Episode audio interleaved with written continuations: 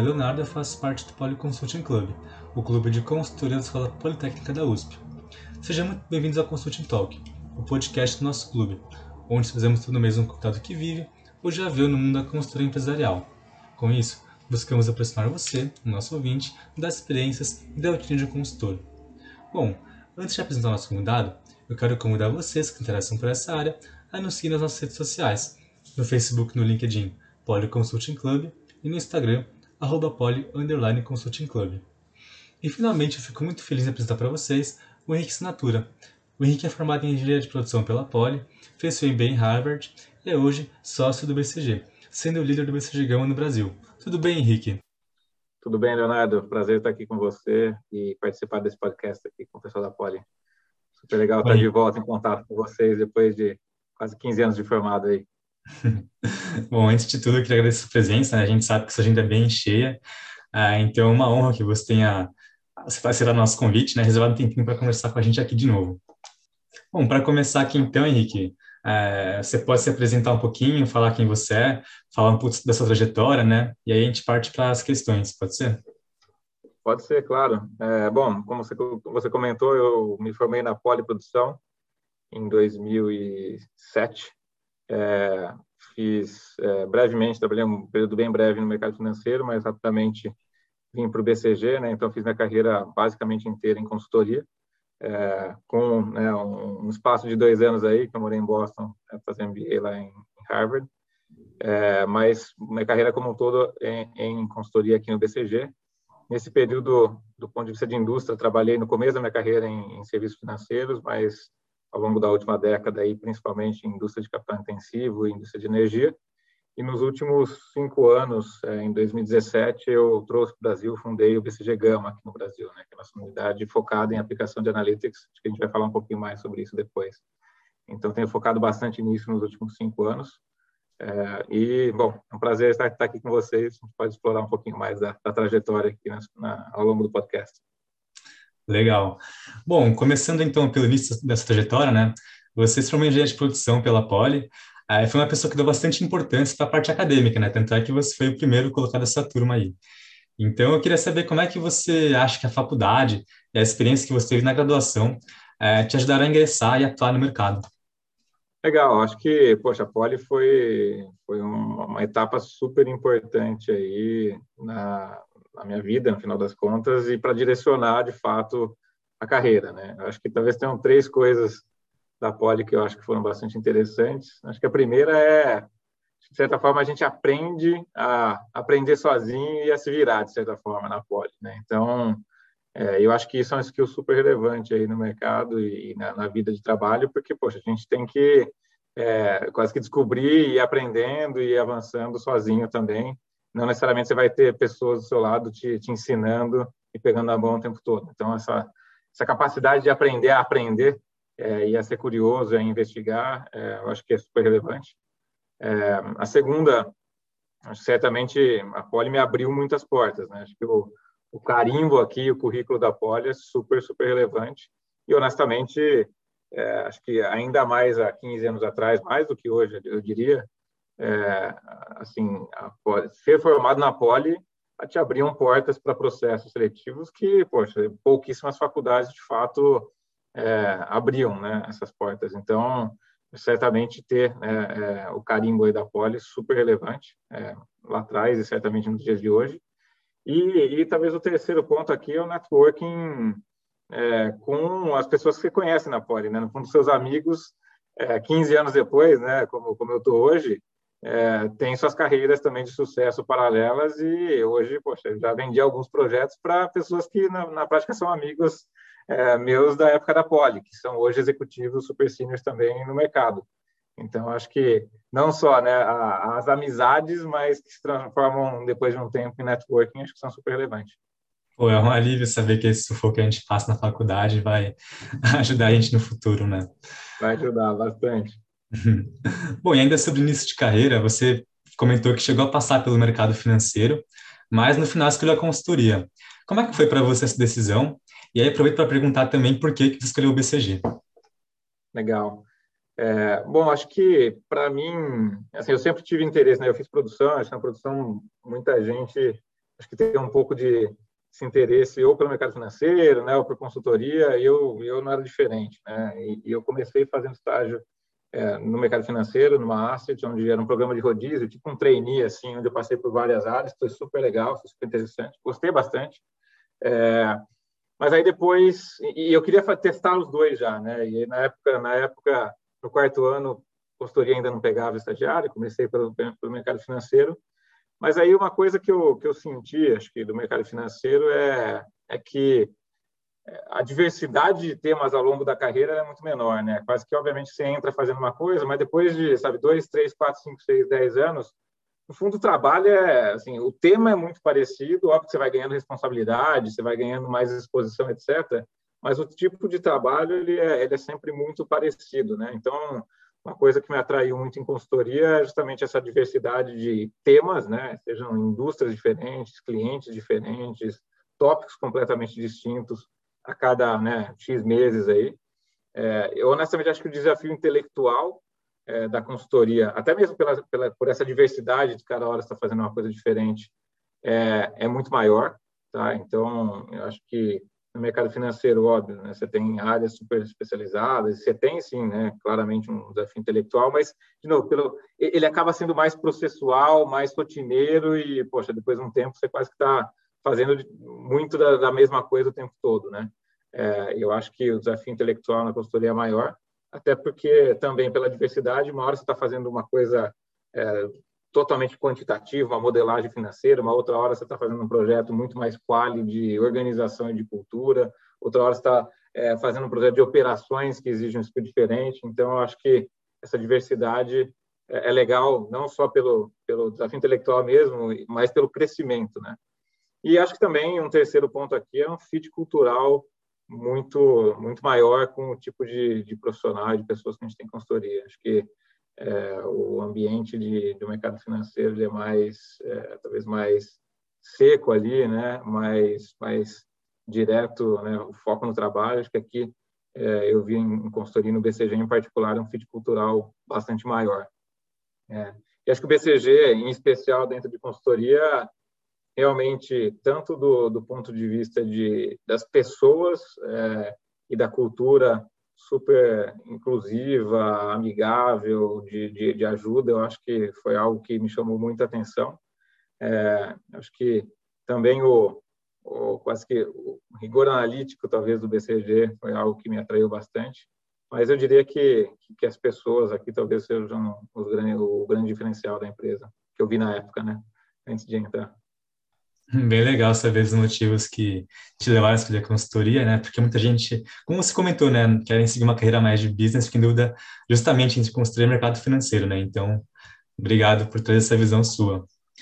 Bom, um dos atrativos que a carreira de consultor também traz, né, é a possibilidade de ter um MBA patrocinado. É coisa que você pode aproveitar, né? Você fez seu MBA em Harvard, inclusive durante o curso você chegou a participar de alguns clubes, né? Clubes de investimento, private equity, venture capital. E, bom, aqui vão duas perguntas. Qual foi o impacto que você enxerga que o MBA teve para sua carreira? E a segunda é que esses clubes que você participou, né, estudam temas que, a princípio, ah, são de mercado financeiro, né? Então, qual, qual foi a importância dessa área financeira para sua carreira? Legal. Não, acho que o MBA foi uma experiência fantástica e recomendo a, a, todo mundo se tiver a oportunidade, tá? É, realmente, mais uma experiência acadêmica, é uma experiência de vida e uma experiência pessoal fantástica, né? Então, conhecer pessoas super diversas do mundo inteiro e, e, e com backgrounds é, bastante diferentes, que fizeram muita coisa diferente na vida, eu acho que é, te abre bastante a cabeça. É, obviamente que né, a experiência acadêmica também é, foi foi fantástica, muito diferente, honestamente, da, da Poli, né? Acho que tanto pelo estilo de, de do, do, curso, né, e do, da metodologia. Então, Harvard, em particular, é completamente case method, né? Então, sempre discussão de caso, zero é, teórica, assim, e muito prático. Acho que é, foi algo bastante, é, bastante diferente, super legal. É, e, e, e, talvez até mais do que, sim, eu fiz uma série de, de, de cursos lá, né, e aulas mais voltadas para finanças, né, que era algo que Assim, no BCG eu fiz muito, né? Muitos dos meus projetos é, em particular antes dos últimos cinco anos, né, que eu, que eu tenho feito muita coisa analítica, mas antes tinha feito muito muito projeto de finanças é, corporativas, de M&A, etc. Então, acho que essa base é, de finanças, de análise de investimento, ela é super útil, me foi muito útil na carreira de consultoria por bastante tempo, até hoje. É, então, acho que isso é bastante relevante. Então, por isso que eu, que eu foquei bastante nessas matérias, algo que eu me, me interessava bastante também.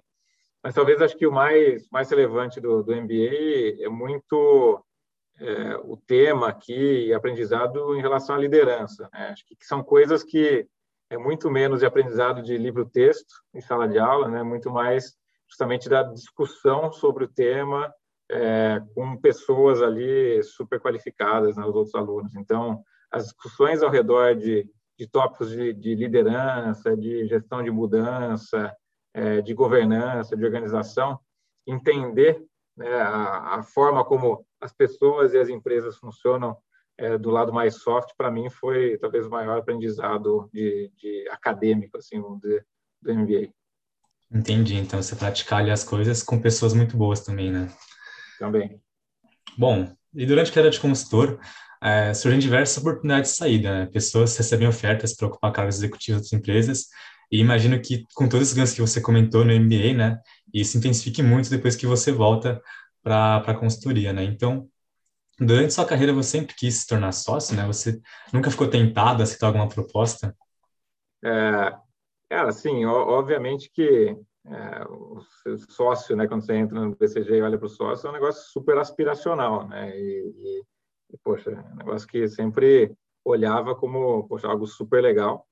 É, mas acho que o mais importante, uma coisa que eu sempre fiz, né, foi de tempos em tempos meio que parar, dar um passo atrás e dar uma pensada em relação a por que, que eu estava ali ainda, né, e, e, por que, que isso fazia sentido para mim.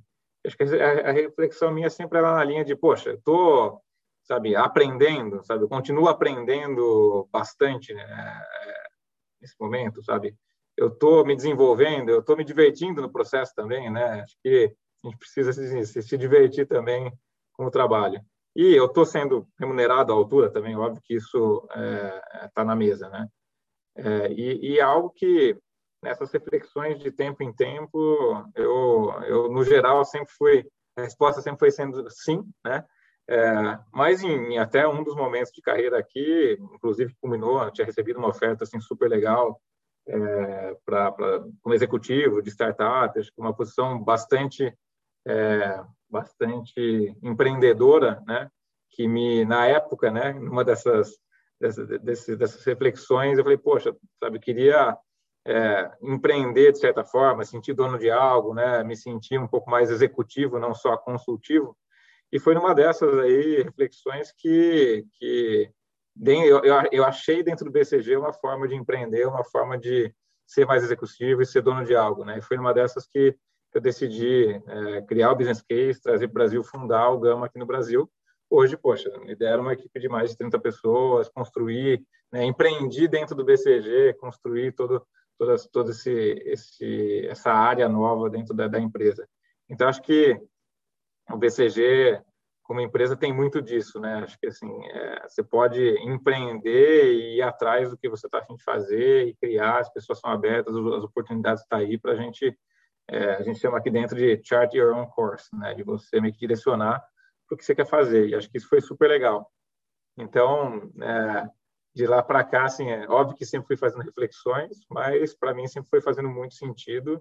E, e acho que como sócio, Agora, é, e olhando para trás, eu tenho certeza que fiz a, a, decisão correta aqui ao longo da carreira. Acho que o nível de, de flexibilidade, de impacto, de diversidade e de, de, de compensation também é, é, um balanço super legal é, na posição atual. Bacana. Já ouvi histórias também de pessoas que conseguiram emprego na consultoria, né? É muito legal saber dessas oportunidades que, que a carreira oferece. É, bom, aproveitando então que você tocou no assunto, né, acho que a gente pode passar então para o próximo tema e falar do BCG Gama, né? Como você já disse, né, a divisão do BCG focada em analytics, né, ciência de dados. Bom, para começar aqui, então, é, queria perguntar, que você explicasse melhor, né, como é que é a atuação do BCG Gama? E aí também quais são as principais diferenças para um projeto, é, digamos, tradicional, né, se é, se é que a gente pode chamar assim? Claro, claro.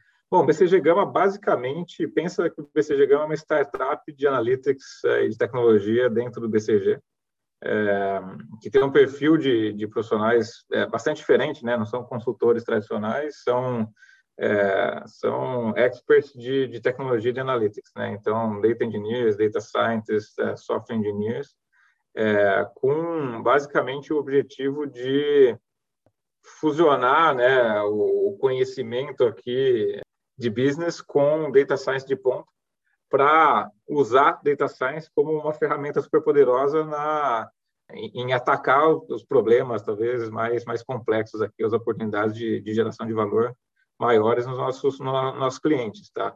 Então é, é, é de fato é um projeto bastante distinto do, do tradicional porque é, a gente assim no final das contas não entrega PowerPoint. De fato conceitualiza é, as soluções analíticas aqui para endereçar algum, algum problema complexo.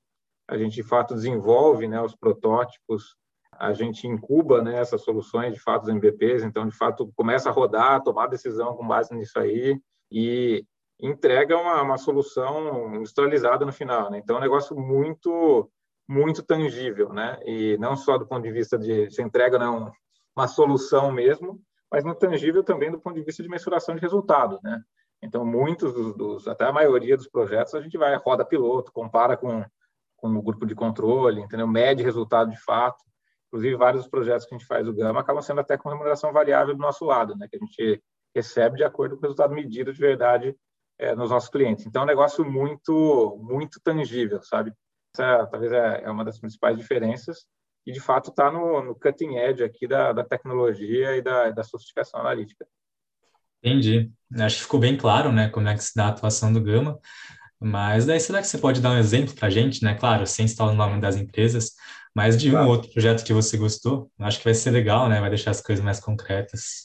Sim, com certeza. E, e, e assim, o BCG Gama, é, a gente chama uma prática funcional, né? Que atua é, nas mais diversas indústrias, todas as indústrias que, que o BCG, como, como empresa, atuam. Né? Então, a gente, aqui no Brasil, né, todos os projetos que aqui que eu vou citar são projetos que a gente fez aqui no Brasil, em clientes diferentes, em indústrias completamente diferentes, em tópicos muito diferentes. Né? Então, por exemplo, é, a gente fez todo uma, uma um projeto de precificação dinâmica para um distribuidor, um distribuidor de combustíveis, onde a gente efetivamente recomendava preço no nível posto a posto ao cliente é, do B2B, né, do mercado empresarial, um a um, é, uma precificação dinâmica com base em entendimento granular da elasticidade de cada um dos, dos clientes, é, e aí recomendando no, no, limite diariamente, né, óbvio que você não vai implantar e executar diariamente, mas no limite diariamente um preço diferente para cada cliente diferente. Um outro exemplo, pô, estratégia de otimização de sortimentos para um dos maiores varejistas do Brasil. Então, no nível também super granular, SKU, loja, semana. Então, partindo do modelo que eles né, faziam clusterização, é, ou faziam sortimento por clusters de loja, ou trimestralmente, reviam isso trimestralmente, agora a gente estava indo no nível SKU, loja, semana, muito mais granular. É, o terceiro exemplo aqui, toda um, uma otimização do plano de produção e de alocação de, de capacidade para um produtor de aço é, é, enorme aqui do Brasil também. O quarto exemplo aqui, poxa, projeto de manutenção preditiva é, para um distribuidor de energia também, um dos maiores distribuidores de energia. Então, para prever de forma antecipada falhas na rede de média tensão e depois um otimizador da, da, de despacho das equipes de manutenção.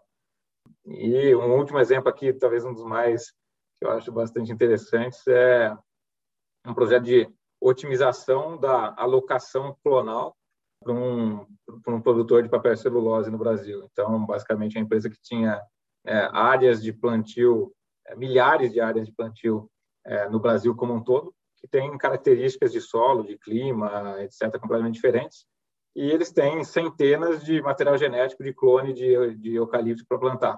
Basicamente, ali a gente fazendo modelos preditivos para prever a produtividade de cada clone em cada uma das milhares de áreas e definir pô, que clone eu planto aonde. Todos esses projetos aqui são exemplos, eu posso falar de mais uma dezena aqui, mas acho que ilustram um pouco da, da variedade não só de indústrias, como de tópicos, e todos eles com impacto tangível medido. A gente está falando aqui de lift de 8% de margem no, no, distribuidor de combustível, é, aumento de, 8, de, de 4% de, de EBITDA no, no varejista de sortimentos, é, 20% de, de, de otimização é, de nível de serviço no, no de aço, 8% de, de aumento na, de, de, pre, de, previsão e redução de custo na prática no distribuidor de energia e, e 4% aí de aumento de, de yield é, nesse, nesse produtor de papel, de papel celulose. Então, assim, e, a hora que você transforma esses percentuais em valores absolutos, né, dado o porte dessas empresas, a gente está falando de algumas dezenas de milhões de, de, de reais todo ano de impacto medido. Então, super legal, assim, super tangível o que a gente faz. Nossa, que, que bacana esses projetos, né? E bem interessante esse negócio que parte mais para a implementação, né? Que acho que esse é um ponto que, a, que é um pouco visto como negativo na consultoria tradicional, né? Bom, acho que agora esclareceu para todo mundo que não conhecia, eu não sabia muito bem o que vocês fazem, o que é o BCG Gama, né? Bom, e aí você foi grande responsável por trazer uh, essa iniciativa para o Brasil, né? Como é que foi isso de consolidar a ideia, mobilizar as pessoas e também como é que é a sua atuação como líder do Gama? Legal, não, bacana, acho super, super legal a pergunta. É, acho que assim, a ideia, na verdade, de trazer para o Brasil foi do, de, uma, de, algumas observações do meu lado, né? A primeira foi, primeiro que eu acho que esse, né, o Gama tinha um fit natural com o DNA do BCG super grande. Eu acreditava muito no que né, o Gama, na época, que era uma startupzinha pequenininha, quando, quando eu comecei globalmente, o Gama devia ter menos de 100 pessoas, hoje tem mais de mil. É, mas eu acreditava muito no que a gente estava se propondo a fazer. E o BCG sempre foi uma empresa que quase que nosso moto aqui é go from data to insight, em todo tipo de projeto que a gente fazia. Que agora a gente estava precisando fazer isso, levar isso à enésima potência, né? Então, é trazer muito mais técnica, muito mais é, tecnologia, uma forma de trabalhar diferente, skills distintos, que não dá para ser feito com o mesmo perfil de profissional. Mas, assim, conceitualmente, a gente está fazendo mais da mesma coisa, só que num nível de sofisticação muito maior, é, usando né, técnica, usando dados para resolver problemas de negócio dos clientes. Então, acho que a primeira coisa é acreditar no que a gente estava fazendo. Acho que a segunda é, eu estava sentindo né, uma demanda local bastante pujante. Então, lá em 2017, já estava começando a falar de transformação digital, essa hype enorme né, sobre transformação digital, AI, machine learning, os clientes ouvindo esse monte de buzzword aqui, mas ninguém sabendo de verdade o que isso significa para a minha empresa e como é que eu aplico isso no meu, na, no, no, meu contexto específico. Então, mas eu ouvi as pessoas querendo falar e os, e os clientes é, se sentindo perdidos, né? E o terceiro, eu acho que era assim uma, uma janela de oportunidade mesmo, né? Então, eu via que os nossos competidores e a gente ainda não estava fazendo isso, e, e, essa e essa crença minha também de poxa eu via que algumas empresas locais estão começando a fazer isso mas com viés muito só do, do algoritmo só da tecnologia sem trazer essa essa visão integrada de na verdade usar algoritmos usar tecnologia para resolver um problema de negócio então de fato fusionar aqui e, e achar essa essa intersecção entre negócio e e ver a tecnologia, ou ver o algoritmo como uma ferramenta para um fim de negócio. Então, foi assim que, no fundo, me criou aqui um pouco da ideia né, e da crença de que isso ia dar certo. E aí eu montei o business case, aprovei com sócios, na época era, era diretor do BCG, aprovei com sócios locais, regionais, globais, e muito rápido a gente começou a, a, a de fato, investir em montar equipe, etc. Né? É, e aí, como, como líder aqui no Brasil, desde então, né, desde o período todo de build-out aqui até agora liderando né, uma equipe que, que já é bastante maior. Tenho, eu falo que eu tenho dois grandes papéis. Né? Eu tenho um papel de gerir o PNL é, e gerir o balance sheet do, do, do, do Gama. Né? E o que, que é isso? Né? O PNL é basicamente, poxa, fazer business development mesmo, bater na porta de cliente, oferecer, né? então, da parte de proposta, gerir os investimentos, então, onde é que a gente vai investir capacidade, onde é, onde é que a gente vai apostar mais em entrar em alguns grandes clientes monitorar e, e estabelecer e monitorar os KPIs, as metas financeiras do Gama aqui no Brasil, executar os projetos, né? Então, como sócio também a gente está no dia a dia, óbvio que não todo dia, o dia inteiro, mas executando e, guiando né, os times é, na execução de vários desses projetos. É, e, e, empurrar toda uma agenda de marketing pesada. Né? Então, isso para mim é o que eu chamo do PNL do, do, do, do, Gama. Mas também gerir o balance sheet. Né? E o balance sheet do, da empresa de consultoria são as pessoas Então, basicamente, é de fato gerir todo o ciclo de, sabe, definir estratégia, targets de recrutamento, recrutar de fato, né, ir atrás dos pools, é, fazer todos os eventos de, de engajamento, meetups e, e, e coisas do tipo. E depois, uma vez que o pessoal está dentro, também gerir retenção, afiliação, etc. Então, uma série de coisas internas que a gente faz para o pessoal estar tá, tá feliz, se desenvolvendo, né? Então, é, é bastante do meu, do meu papel aqui. Entendi, muito bacana. É, e bom, ali no começo, né, você falou que viu uma demanda aumentando no Brasil, né? E de fato, né, o BCG Gama que surgiu em 2017, né, faz poucos anos, já cresceu bastante, no ritmo bem acelerado. E bom, eu queria perguntar então, como é que está esse mercado hoje no Brasil, né? As empresas, elas estão muito interessadas em, em inteligência artificial, e se elas estão olhando da maneira correta para esses temas também, né?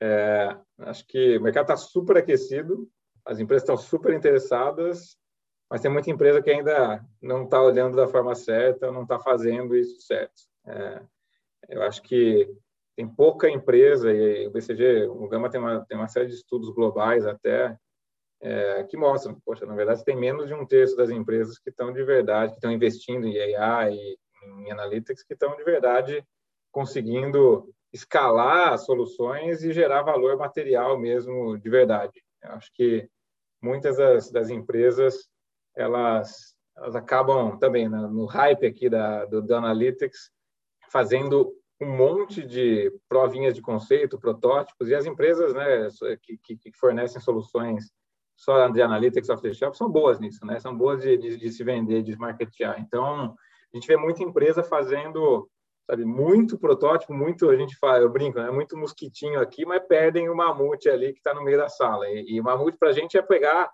sabe, uma um, dois ou três grandes processos de negócio que tem muito valor é, na mesa e realmente fazer fim a fim, né? É, tem, um, tem uma, uma crença nossa aqui que a gente sempre fala é que, poxa, para gerar valor de verdade com soluções de analytics, etc., pô, 10% do, do, do, trabalho e do suor está no algoritmo. Óbvio que está no coração da empresa, tem que estar tá, tá no coração da solução, né? tem que ser bem feito, é, tem que ter técnica, mas é 10%, 10 do, do, do suor. Mas, pô, 20% está é, na, na, tecnologia, ah, integrar nos sistemas, botar na infra do cliente, é, fazer os dashboards, etc. Então, está mais na parte de tech. 70% do suor e do esforço está em gerir a mudança, repensar processo, revisar a governança, treinar as pessoas, fazer com que se repense todos os processos ao redor da solução de tecnologia. É, e aí o que a gente vê, tem muita empresa fazendo 10 vezes os 10%, fazendo 10 protótipos, mas ao invés de pegar um, uma, duas coisas e fazer end-to-end, -end, fazer o 100%. E é isso que gera valor e é isso que muita gente não está fazendo. E é o que a gente busca tentar fazer. Entendi. Bom que vocês estão trazendo essa visão do, do grama aí para o mercado, né? É, bom, acredito que também essa demanda, é, esse mercado superaquecido que a gente tem hoje, né, tenha aumentado com a pandemia, né? As empresas percebem a tecnologia como uma grande alavanca para os negócios, né? E aí, eu queria saber quais que são as suas perspectivas para esse mercado, né, para os próximos anos. Acho que a pandemia certamente acelerou a transformação digital. Acho que mais o digital do que o analytics em si, a pandemia por si só, né? Porque acho que empresas viram que, que, que soluções aí de, de, trabalho remoto, etc., funcionam muito bem, né? Mas eu acho que assim a, a o aquecimento e as perspectivas do mercado para analytics são até já vinham superaquecidas e, e, e continuam como tal até antes mesmo da, da pandemia, tá? Eu acho que tem muito, realmente tem muito valor em, em, em otimizar processo de não só de redução de custo, redução de custo sim é uma alavanca, mas de aumento de top line mesmo, de receita com, com, com o uso de dados, né, e com, é, é, de fato, ser mais granular, ser mais dinâmico, ser mais personalizado, e é isso que as empresas estão vendo, né, e seja por opção ou por reação, as empresas estão indo atrás disso. Né? Então, muitas empresas vêm, e talvez os pioneiros, veem mais analytics como uma oportunidade, começaram a se mexer antes, mas as outras empresas vêm como ameaça, né? Ou, pô, se, eu não, se eu não me mexer, alguém vai se mexer antes e, e vai e vai tomar o mercado ou vai entrar um, um, um digital native aqui vai é, sabe gerar uma ruptura no, no meu mercado atual então as empresas seja pela eu brinco né seja pela pelo carrot seja pelo stick estão investindo em, em, em analytics é, e o que é ótimo o que é ótimo para a gente é, e o que é ótimo para para as empresas, porque vão, vão ser mais eficientes aí e, e tem muito valor para capturar. Certo. E, bom, agora uma pergunta que é, acho que é bem relevante para o nosso público, né, que é formado em maioria por universitários. É, uhum. bom, hoje os profissionais de tecnologia são muito valorizados, né? É comum dizer que eles têm um horizonte praticamente infinito, né, diversas possibilidades. É, isso também se aplica ao BCG Gama, e aí, bom, acho que você poderia falar também um pouquinho do perfil da equipe, né? Se as pessoas são mais técnicas ou se elas têm um perfil mais de business mesmo. Não, perfeito. E acho que, assim, a minha resposta é um categórico sim, e na minha visão se aplica ainda mais para o pessoal de gama, tá? Acho que é, a consultoria realmente, como começo de carreira, no geral, independente de gama, acho que é uma mega de uma escola, um super aprendizado e um trampolim de verdade para outras carreiras, se a pessoa é, quer sair. Eu acho que realmente isso é, é muito, muito verdade. E eu diria que para o Gama, mais ainda, porque os profissionais de Gama eles combinam não só os os de negócio, então de problem solving, de business sense, de comunicação, com os que os técnicos super, super profundos, né? Então, em data engineering, ou em data science, ou em software engineering, que são skills que estão cada vez mais demandados e com uma oferta ainda super restrita.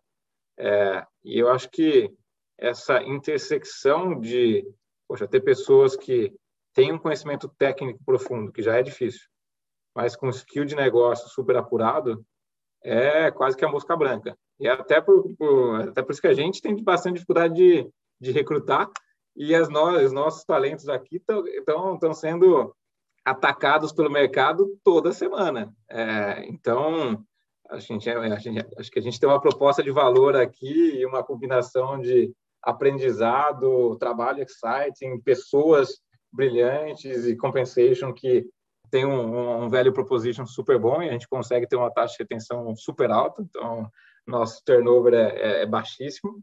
Mas, assim, o mercado está em cima dos nossos recursos que nem louco. Né? Eu acho que é muito, muito, muito legal. É uma prova de que a gente está fazendo alguma coisa certa e que a gente tem uma equipe muito, muito forte. Mas, mas é difícil, tá? Acho que a gente, é, no recrutamento de gama, às vezes vê muita gente tecnicamente muito boa, super profunda, mas que, poxa, não, não tem justamente a intersecção com o escolha de negócio.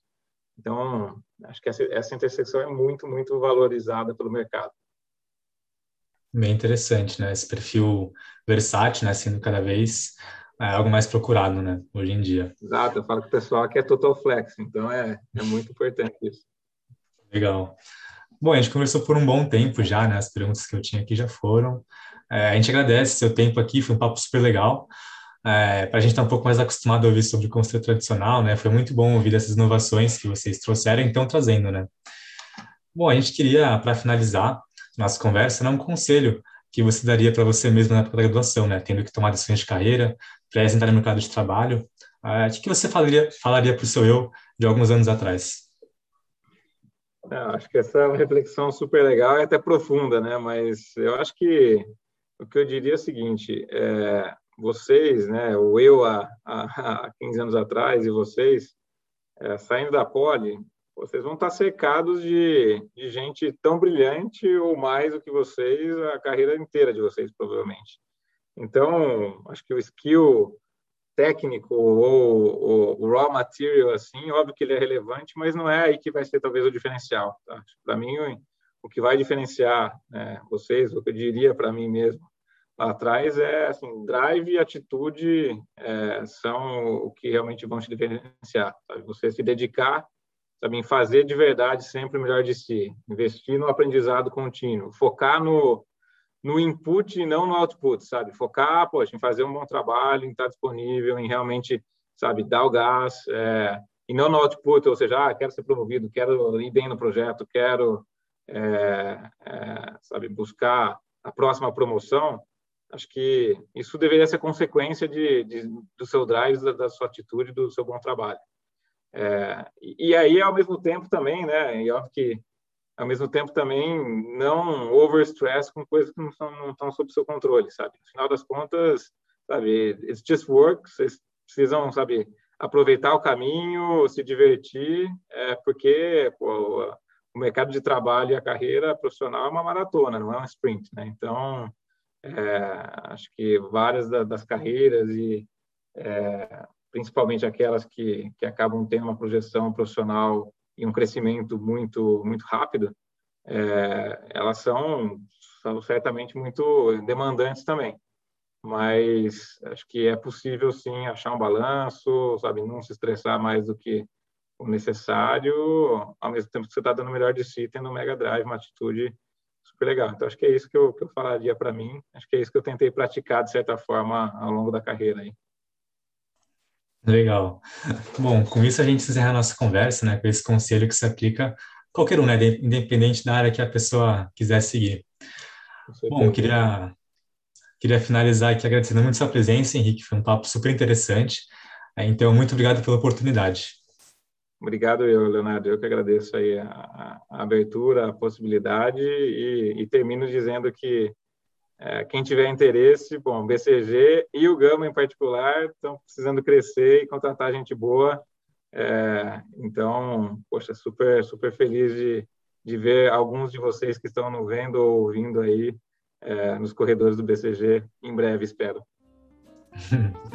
Muito obrigado de novo e agradeço os ouvintes que ficaram até aqui e acompanharam a nossa conversa. Bacana. Obrigado, Leonardo.